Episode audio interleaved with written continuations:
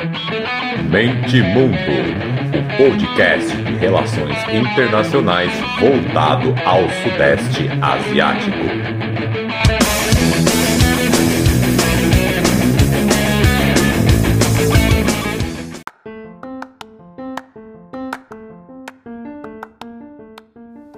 Fala galera, podcast Mente Mundo na área. Só para reforçar o que eu já falei no episódio passado, é, se tem alguém aí da área é, que trabalha com instituição financeira, sabe do que eu estou falando. É, como eu posso explicar assim, de uma forma bem grosseira, aí, fazendo quase que uma comparação freestyle.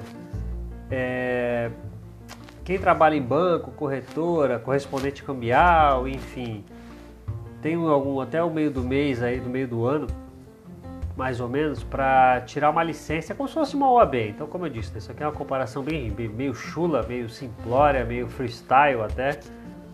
Mas é como se fosse algo como tirar a OAB para poder exercer a função, enfim. Então é isso. Então aí também estou fazendo pós, enfim, a vida a vida tá louca.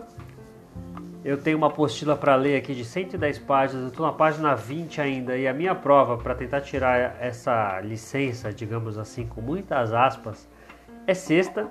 Então eu tenho 80 páginas para ler alguns dias, sendo que nesses dias aí, dois eu tenho aula, tem também é, um trabalho para fazer. Então, assim, é só para chorar. Antes que alguém reclame que de novo eu vou falar de Myanmar, sendo que são 10 países, eu não tenho falado mais de nenhum, blá blá blá. Eu entendo, realmente está difícil o tempo. Mas por outro lado, Myanmar é o que está mais importante, né? Dos 10 ali, o acontecimento mais importante é esse. Quase que uma, à beira de uma guerra civil. Então nada mais justo que atualizar, né? Pegar o acontecimento mais importante aí desses 10 países e dar uma atualizada e falando o que tem acontecido. Melhor que não postar nada, né? Então, desculpa novamente, não consegui falar dos 10, mas é isso aí.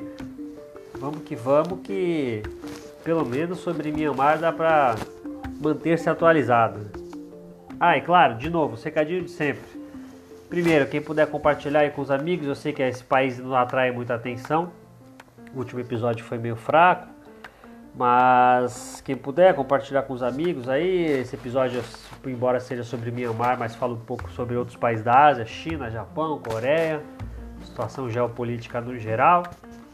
E tem a campanha também no Catarse, quem puder colaborar.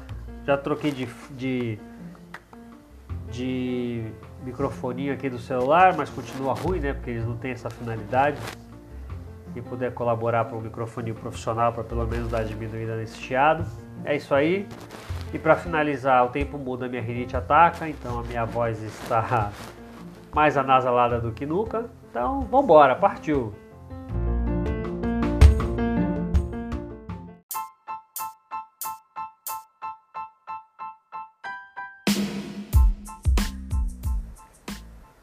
Essa semana, os grupos rebeldes étnicos é, intensificaram os ataques aos militares.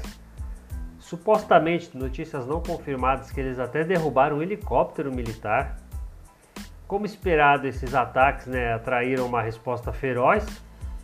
Várias novas ofensivas, é, forçando milhares de novo de, de, de pessoas de, desses estados que têm minorias étnicas que pedem né, por mais envolvimento, por mais voz no governo federal, enfim, então tem aumentado os deslocados, né? Cada vez mais gente fugindo, principalmente para Tailândia e para a Índia, à medida que esse conflito aumenta. É uma grande crise de refugiados está se formando ali na região. O Sudeste Asiático, no geral, a Índia também, é, tem posições mais hostis em relação aos imigrantes.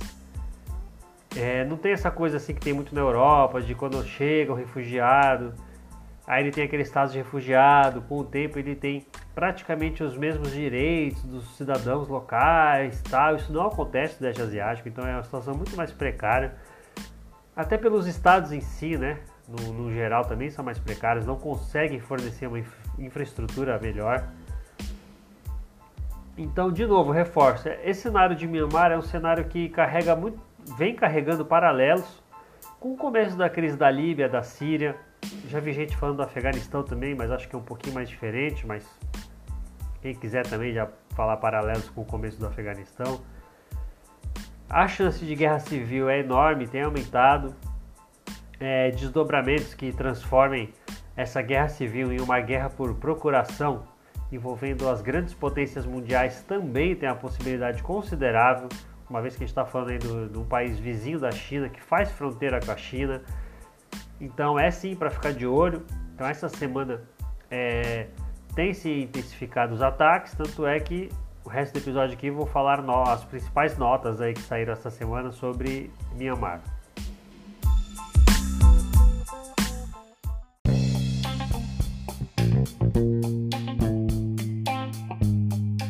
Começar falando do Japão.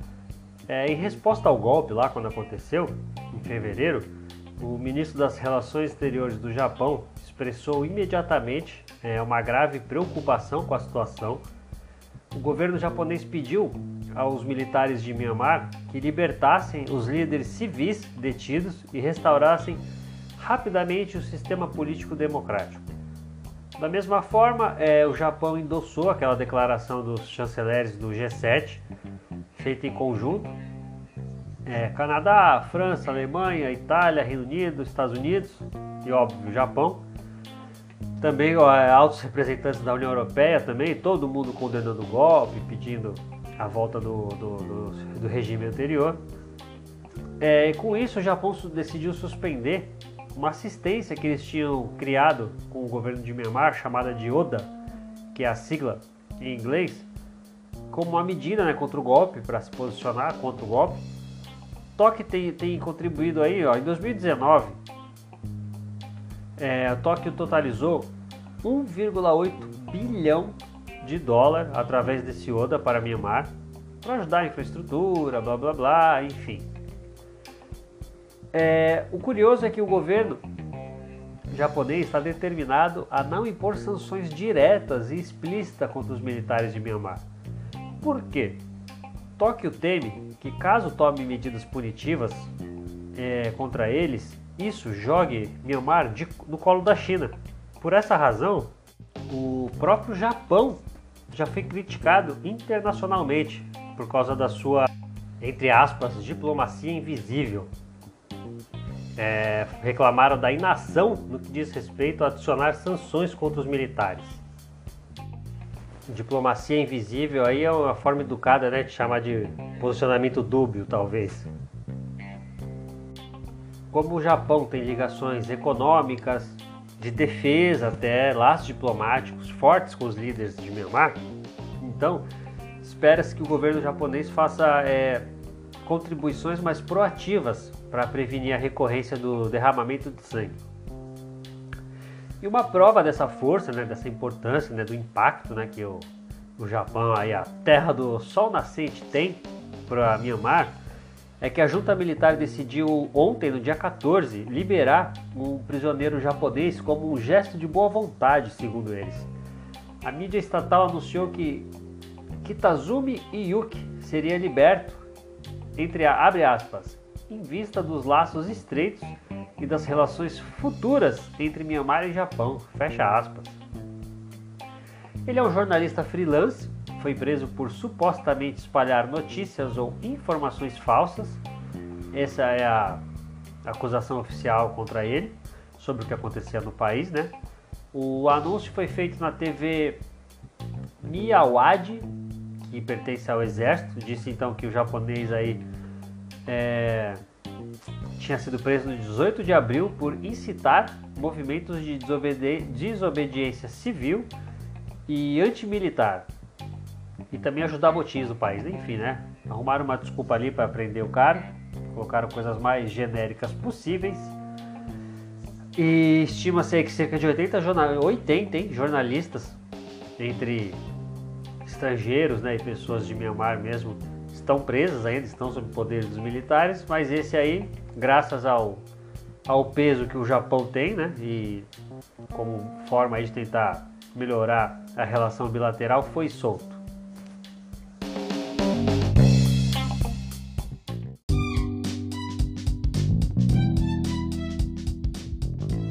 falar também sobre a China. Em 7 de maio, a junta de Myanmar anunciou a aprovação de um projeto de energia de gás natural liquefeito de 2,5 bilhões de dólares. Foi o primeiro projeto de investimento em grande escala aprovado pela Comissão de Investimento de Myanmar desde o golpe, né, que foi em 1 de fevereiro. Segundo observadores, é provavelmente um investimento chinês ali no âmbito da Belt and Road Initiative, né, o BRI, a nova Rota da Seda, como queiram. Nesse caso, a medida mostra é, os últimos esforços, né, os mais recentes esforços de Pequim para trabalhar com a junta, apesar da crise política e dos ataques né, aos investimentos chineses existentes no país. Embora a comissão não tenha oferecido detalhes sobre o projeto, os meios de comunicação de Myanmar dizem que é provável que seja o primeiro é, projeto de energia, desculpa, que seja um projeto de energia chamado de Milinjiang, já estava no papel, né? É um empreendimento de é, 1.300 megawatts, aí eu já não sei, só estou rep é, reproduzindo a matéria, né? O que eu li e porque não sei exatamente o que isso quer dizer, que é lá no rio Irauadi, né, que é o rio mais importante de Myanmar. Na matéria ali de novo, né? Como eu sempre digo, links, referências, mapas eu posto lá em mentemundo.com.br. Amanhã vai estar lá, no máximo segunda, quem quiser ver, vou postar esse mapa aqui que eu estou olhando para ele, mostra onde, onde isso vai ser construído. É, os amplos interesses da China né, dentro de Myanmar se tornaram alvos de intensas críticas e até violência. Eu comentei alguns episódios passados. Como muita gente né, se opõe, muita gente de Myanmar se opõe ao regime militar e afirma que a China está ciente do golpe, possivelmente até endossando o golpe, então muita gente passou a atacar empresas chinesas. Pessoas nem tanto, mas principalmente infraestrutura chinesa. É, a China começou a trabalhar com a junta quase que imediatamente pós-golpe. Pequim tem esse relacionamento próximo com os militares de longo tempo, né, longa data, que antecede até o governo que foi democrático ali por um tempo, da Suki. É, junto com a Rússia, a China também bloqueou possíveis esforços do Conselho de Segurança da ONU para condenar o golpe ou tomar qualquer medida contra a junta. Justificado ou não, o sentimento anti-chinês está crescendo em Myanmar, como de alguns outros países do Sudeste Asiático. É, alguns ativistas contra o governo militar pedem assim, abertamente boicotes contra empresas chinesas lá dentro. É, ações para avisar projetos de, de investimentos chineses também, como essas que eu comentei, já comento alguns episódios de atacar a infraestrutura de empresas chinesas. Que nem aqui tem um dado, ó, Somente em março, pelo menos 30 fábricas de propriedades chinesas em Yangon foram queimadas. É, embora, claro, né, os ativistas é, anti-junta nunca assumam responsabilidade, eles sugerem, mas não assumem o, o, não assumem o BO depois. O episódio mais grave aí, acho que foi lá em 5 de maio, um grupo de um grupo desconhecido, né, homens carregando encapuzados, carregando facões e espadas. Eles atacaram e mataram três guardas é, de uma estação ao longo de oleodutos e gasodutos, que são parcerias, né, joint ventures entre China e Myanmar, na região de Mandalay. Os oleodutos são um dos maiores investimentos da China no país, percorre quase 800 quilômetros. É, ali tá aí na, na, na link da matéria fala região, embora né, a gente acaba não sendo tão é, PHD, né? Na, na, geografia local, então lá fala, o duto vai de Yafil, no estado de Rakhine, até o oeste de Myanmar, vai, passa, vai até a província chinesa de Yunnan. Pode transportar 22 milhões de toneladas de petróleo bruto e 12 bilhões de metros cúbicos de gás por ano.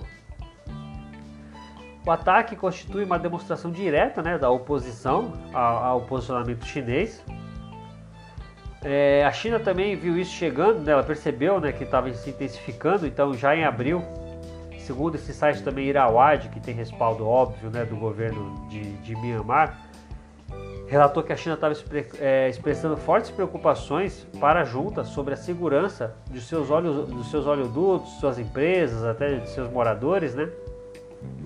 E pedindo para a junta é, intensificar né, a segurança de todos eles, especialmente é, onde são mais vulneráveis, né? Que é nessa região que tem grupos armados étnicos. Então, se realmente eles resolverem atacar tudo que for chinês ou até chinês, eventualmente, então fica muito pior porque a junta não tem o domínio total dessas áreas. Então, o problema fica é, ainda mais sensível.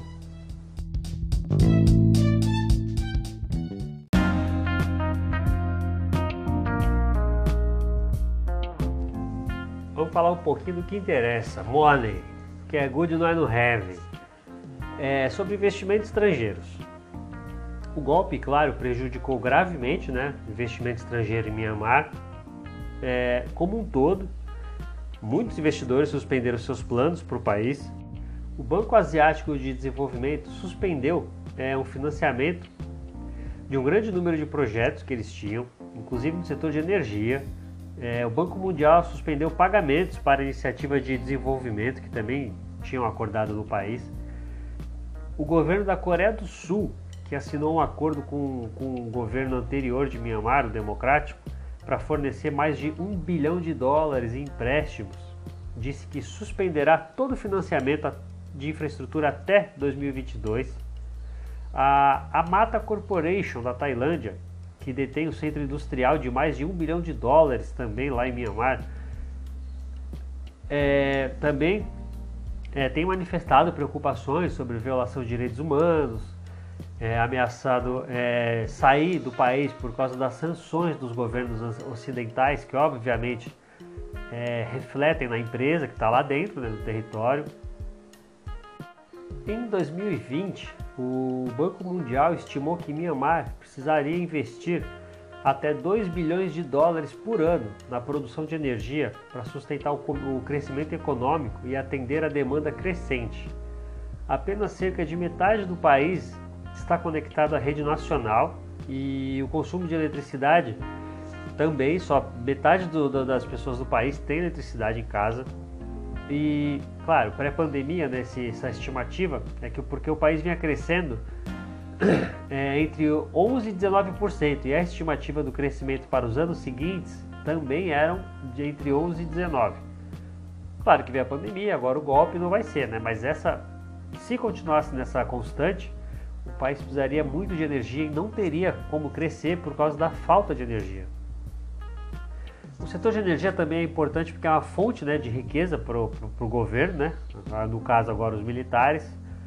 As joint ventures do setor de energia, como é, eles têm com a Total e com a Chevron, estão entre as maiores fontes de divisa para o governo federal, provavelmente a maior. A multinacional francesa de energia, Electricité de France, não vou nem tentar falar com sotaque francês para não passar vergonha, anunciou que suspendeu um projeto hidrelétrico de 1 bilhão e meio de dólares no estado de Shan. Ela disse que estava é, colocando um projeto ali chamado é, 3 em pausa devido a preocupações com os direitos humanos sobre o, o tratamento dado né, pelo regime militar aos civis. Então, olha o tamanho do prejuízo já só nesses quatro primeiros meses de, de, de governo, de golpe.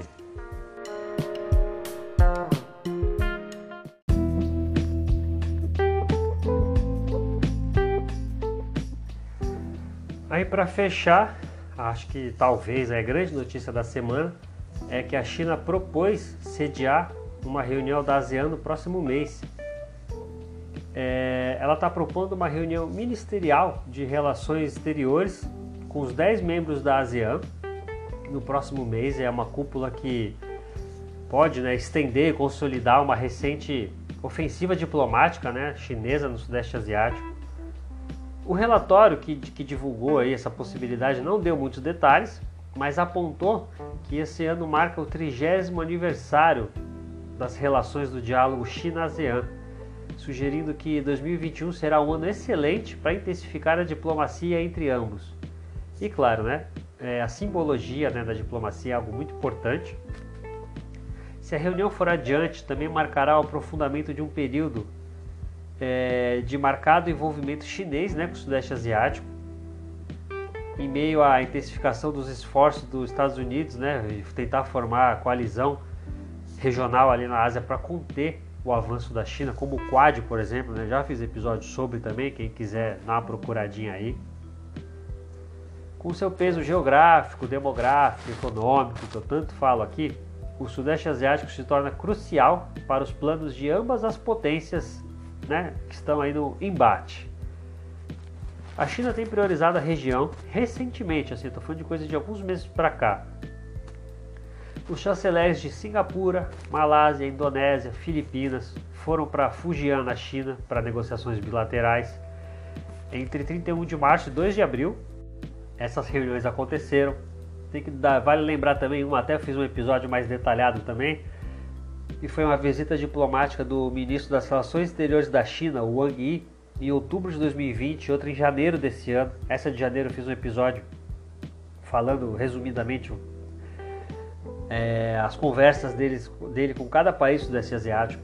Ele visitou todos, exceto o Vietnã, embora ele tenha feito ali se reunido para algumas conversas com, com o então ministro de Relações Exteriores vietnamita, vietnamita em agosto. O apoio da China é amplamente visto como central para qualquer processo de negociação em Myanmar e poderia potencialmente é, se basear no tal né, consenso de cinco pontos. Quem não sabe o que, que é, está no episódio aí sobre a reunião de Myanmar para tratar a reunião da ASEAN para tratar de Myanmar. Aí expliquei direitinho o consenso de cinco pontos, que foi conversado e tal. Então, enfim, isso foi acordado em 24 de abril. Então, a China pode usar esse consenso aí que já está no, no papel para tentar de alguma forma liderar esse processo de estabilização de Myanmar. É, no entanto, claro, né, é, precedentes anteriores sugerem que a abordagem da China à crise de Myanmar vai continuar a ser ditada pela necessidade de garantir a estabilidade própria né, da China e, obviamente, salvaguardar seus interesses e investimentos existentes em Myanmar. Então, isso deve ficar acima do que qualquer intervenção mais forte que a China queira fazer em Myanmar mas não deixa de ser um movimento muito interessante usar aí de uma data redonda para reunir todo mundo, né? E mostrar todo o seu o seu poder diplomático. É um, é um movimento bem interessante juntar todo mundo ali. Que aí, ao mesmo tempo que você reforça, passa a imagem para o mundo que você tem um, um peso ali na região, você ainda internamente tenta resolver um problema apenas com os líderes regionais, sem envolvimento de nenhuma potência aí de, é, de tão tão distante. Então é, é, um, é um golpe interessante da China. Para finalizar também uma coisa que eu tenho reparado assim falando né, de, de Ocidente e tal, é interessante como esses, essas diplomacias né, elas têm se fechado entre elas. Os países da África, da Ásia, eles têm é, convergindo de uma forma muito interessante se analisar. O, mundo está mudando de uma forma muito rápida a influência do Ocidente, principalmente dos Estados Unidos, está decaindo de uma forma muito é, é, visual, né? É, um resumo: Myanmar, então a China está ali fazendo esse jogo. A crise recente, Israel-Palestina, os países, né, principalmente né, é, islâmicos da África, da Ásia, estão se posicionando forte Agora a Arábia Saudita renunciou agora, algumas horas atrás, que se junta ao Egito, é, como uma voz aí pedindo para Israel parar com os ataques. E tem também essas pausas que eu tô dando, estão percebendo no episódio, que me dá vontade de espirrar, eu vou pausando, então tive que pausar várias vezes aí, talvez mesmo com a música de fundo eu não consiga apagar, fique, fique notório. Como eu tava falando, então tem a China, o, o conflito de Israel, a Colômbia também, dá para ver que os Estados Unidos não conseguem é, exercer influência na Colômbia, que é um país chave, né? Os Estados Unidos sempre teve um peso muito forte ali no que tem acontecido lá. Assim, acho que desde do, do, do, dos BRICS, né? Que o Brasil foi para os BRICS, dá para ver o, a, a influência dos Estados Unidos também se enfraquecendo na América do Sul. Então, assim, são vários pontos do mundo em que a opinião deles, o que eles querem, é, estão, estão cada vez menos importante, menos impactante, cada vez mais potências regionais surgindo, né? Como conciliadoras, como oferecendo conversa, enfim. Uma reflexão que eu tenho percebido nos últimos dias é bem interessante. Então é isso, gente. Muito obrigado, espero que vocês tenham gostado. Tentei dar uma resumida aqui do que eu li essa semana sobre Myanmar. também como forma de continuar produzindo conteúdo. Então mandem aí para quem vocês acharem que vão gostar do tema. O resuminho é esse. E qualquer coisa pode chamar na, qualquer rede social aí, Twitter, é, Instagram, Mitimundo 1. No Facebook tem a página também Mitimundo lá, então quem quiser pode entrar em contato que a gente conversa, bem bacana. Muito obrigado a todo mundo que tem ouvido, que tem paciência, que tem entrado no site cada vez tem aumentado mais visualização. E muito obrigado e é nós.